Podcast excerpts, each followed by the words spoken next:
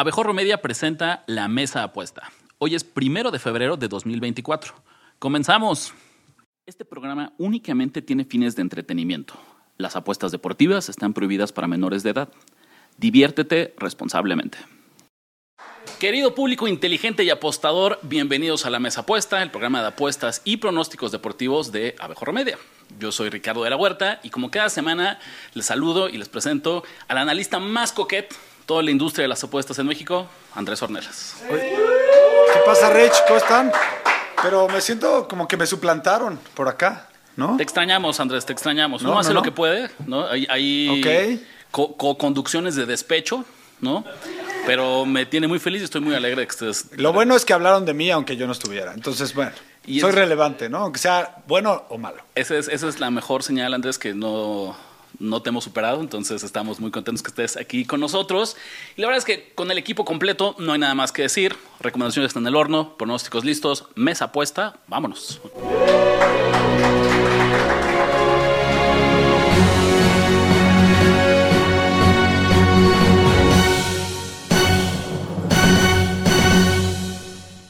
Andrés, ya te la sabes, vamos a comenzar cada semana con el manual del buen apostador.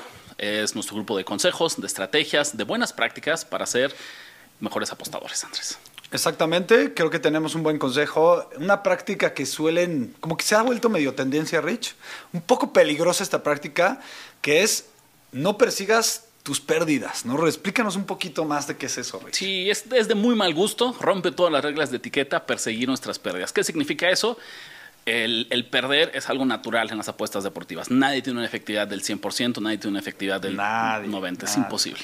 Entonces, cuando tú pierdas, una tendencia de la gente a veces es, pues en el siguiente partido voy a apostar el doble para recuperar lo que perdí y además asegurar una ganancia. Y si vuelvo a perder, no pasa nada, en la siguiente vuelvo a apostar el doble y vuelvo a apostar el doble porque tarde o temprano voy a ganar una y con eso puedo compensar todas las pérdidas, Andrés. ¿Por qué no funciona eso? Rich, no, es, no voy a hablar tanto de si funciona o no. Yo creo que más, ahorita te voy a dejar ese tema porque lo que quiero decir es que puede ser muy peligroso.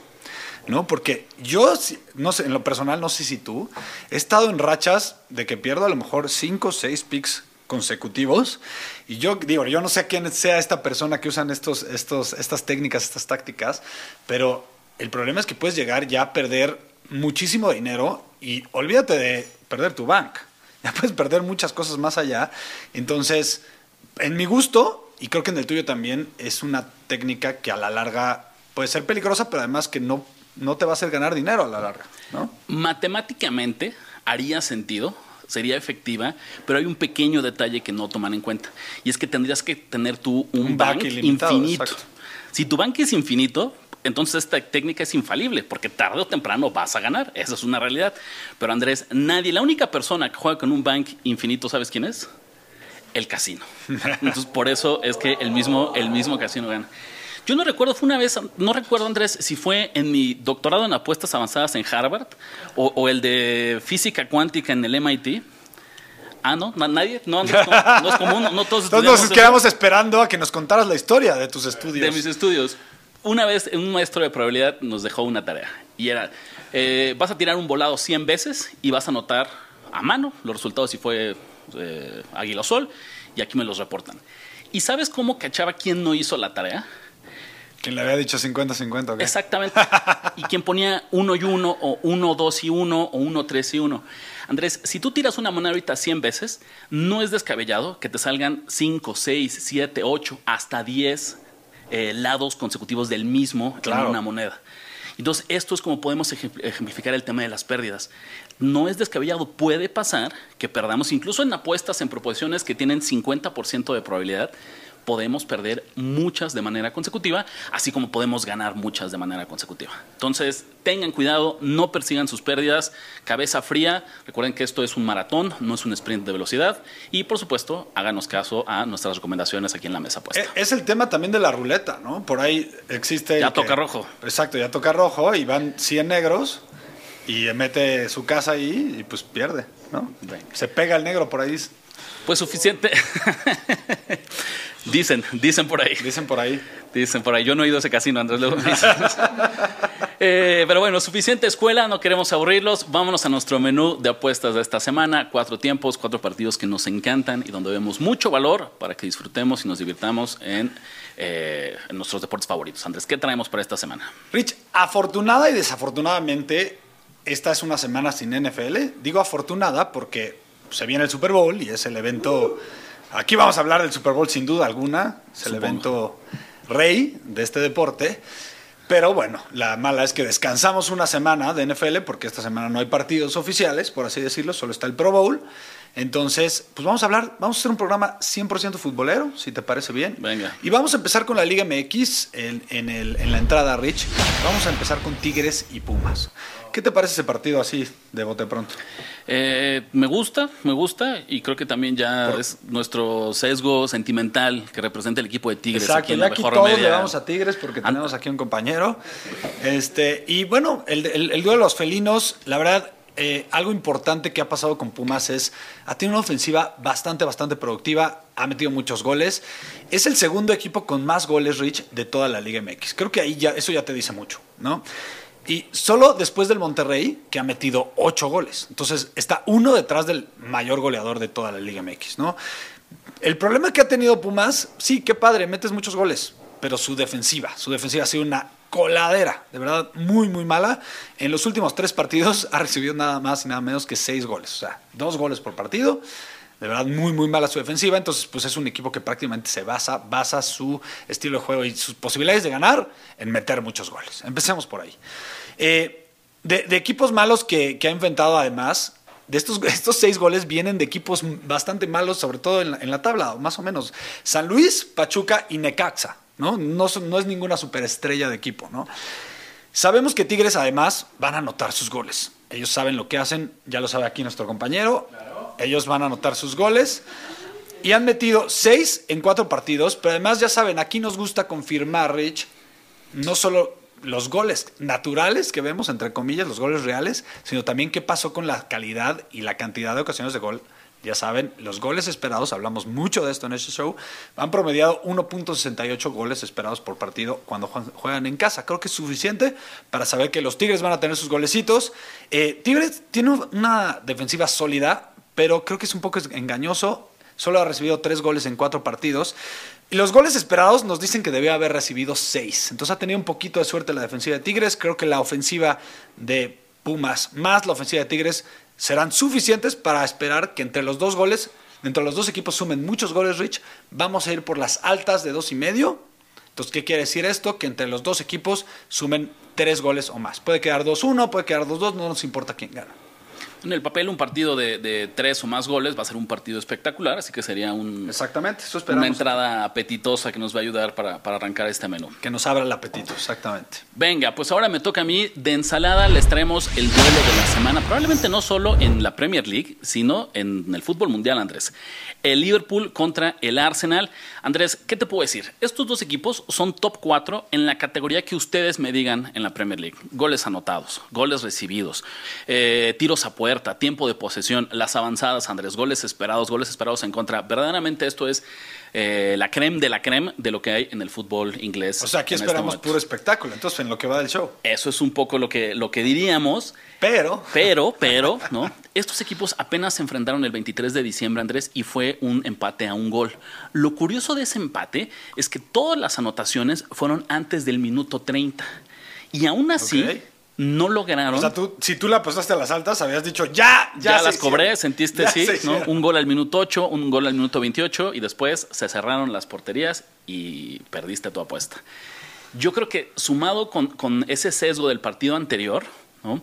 Y el hecho que tenemos equipos que a todas luces son espectaculares, podemos encontrar valor llevándole la contra a la percepción pública y jugando las bajas de tres goles, Andrés. ¿no? Otra vez, porque por muy buenas que sean sus ofensivas, las defensivas están en el mismo punto, de la misma calidad. Y en el fútbol, como en cualquier deporte, es más fácil destruir que construir. Sí, exactamente. ¿no? Cuando tienes este duelo de ofensivas top contra defensivas top, la defensiva más veces de las que no suele, suele imponerse.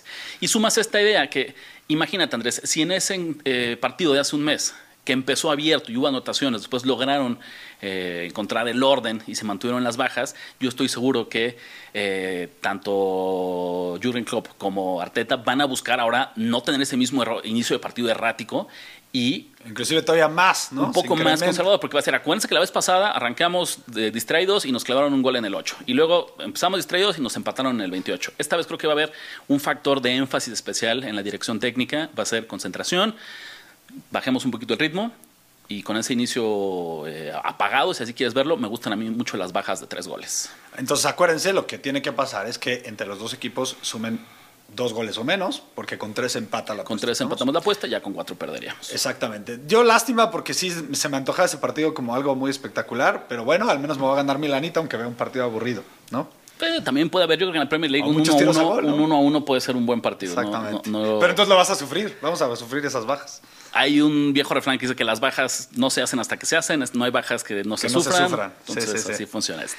Pues bueno, ahora viajamos, Rich, con el postre y es un postre. No, no, no, no, espérame, espérame, nos faltó el plato fuerte. No comas ansias. Ah, sí, cierto, tienes no, sé que de diente dulce, pero nos falta plato, fuerte, donde traemos partido a través de la Liga MX, América y Monterrey.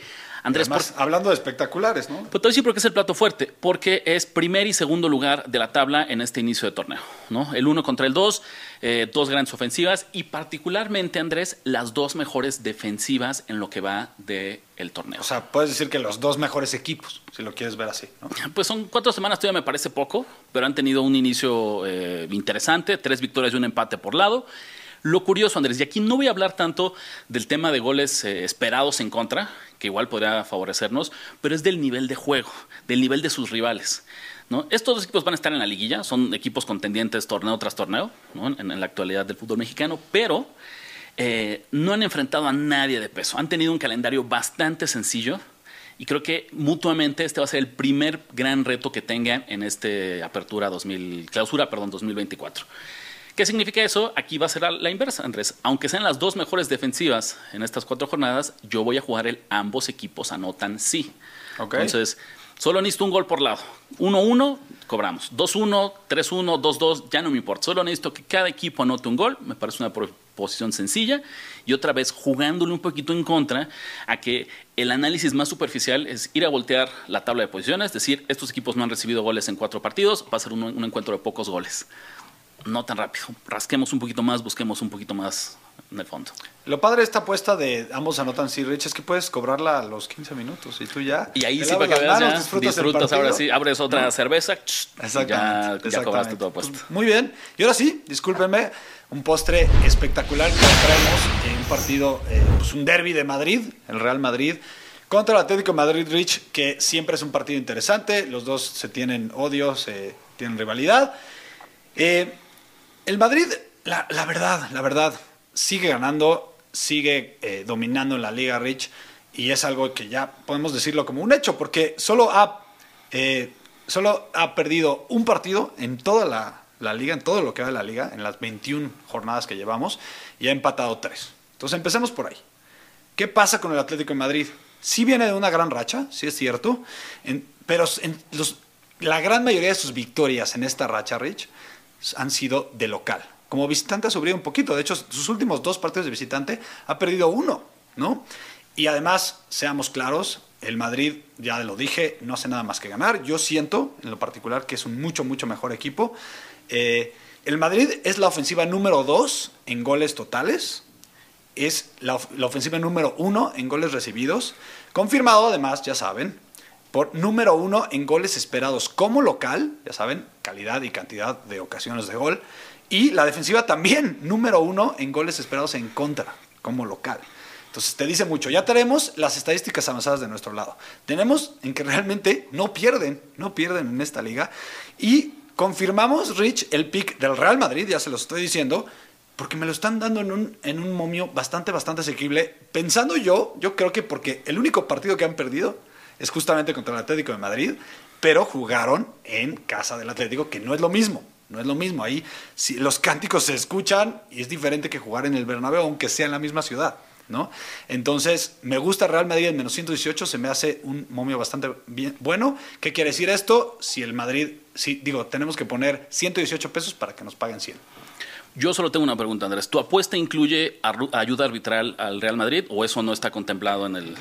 Pues eso no lo ponen momio. en el casino, ¿no? No, en el casino no lo toma en cuenta. Eso no lo toman en cuenta Es, en el es un plus importa todavía que gane, tenemos. exactamente. Ah, mira, pues ¿Por qué no lo puse en el análisis? Qué mejor si te faltó nada más eso. ¿Por qué no lo puse en el que si análisis? llega a estar empatado, el árbitro se va a encargar de, de ponerle 12 El bar por ahí de repente Sí. cambia la decisión y no tenemos ni una bronca. Eh, Nunca sobra tener una, una manita extra. Una ayudita extra. Una ayudita extra. Venga, buenísimo.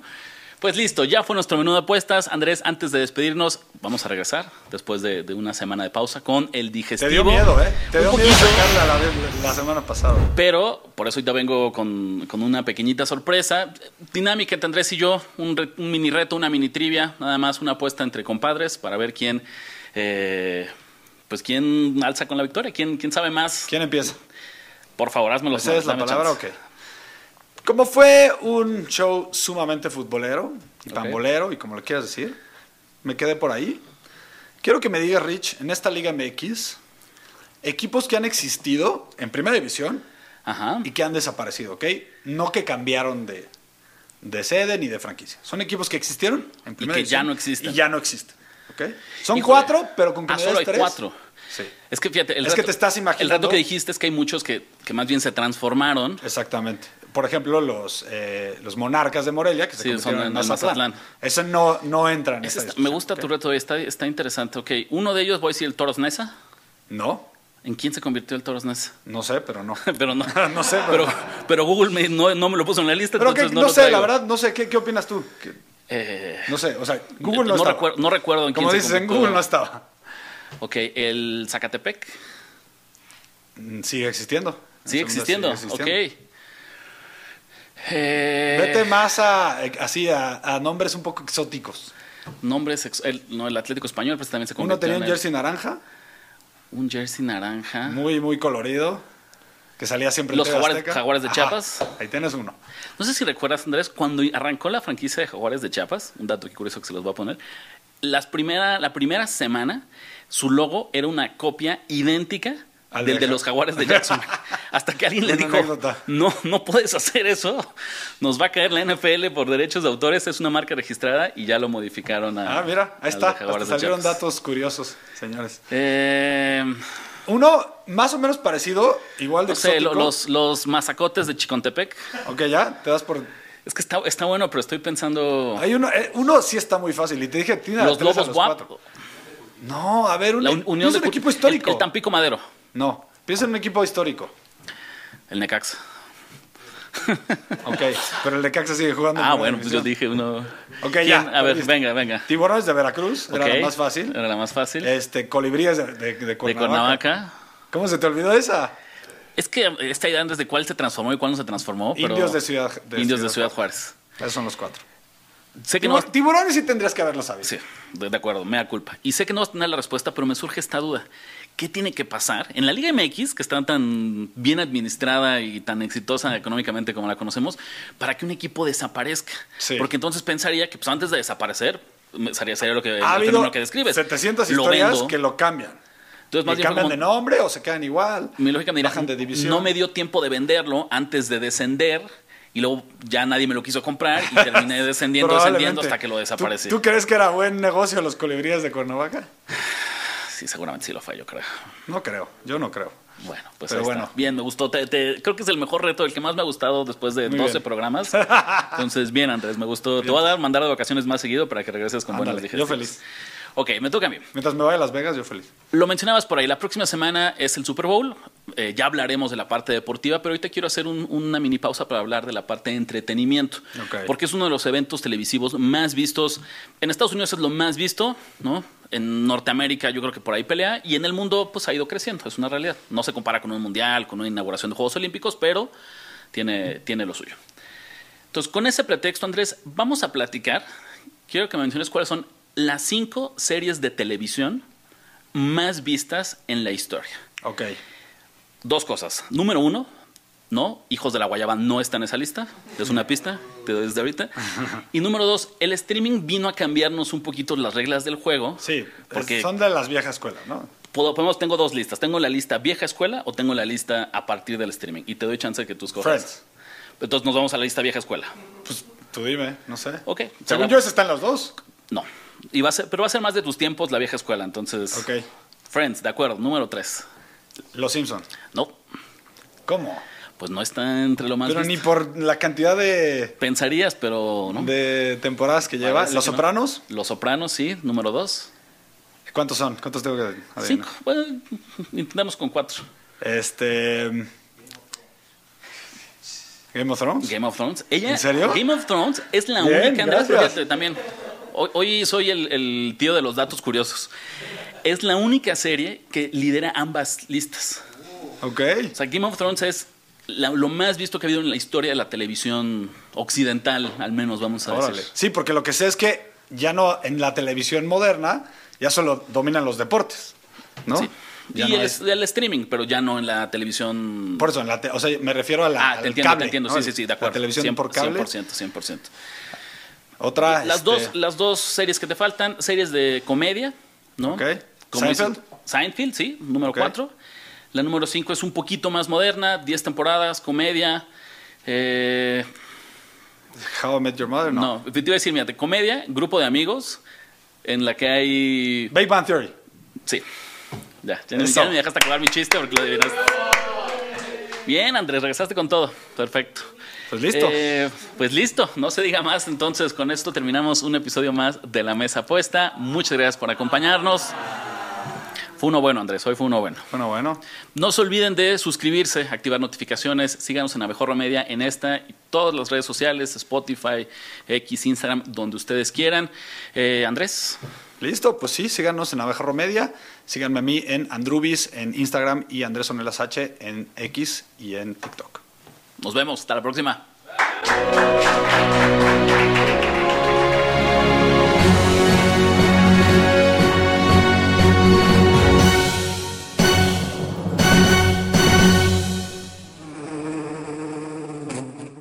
Seguirnos en todas nuestras redes sociales y disfruta todo el contenido que tenemos preparado para ti. Nos encuentras como Abejorro Media.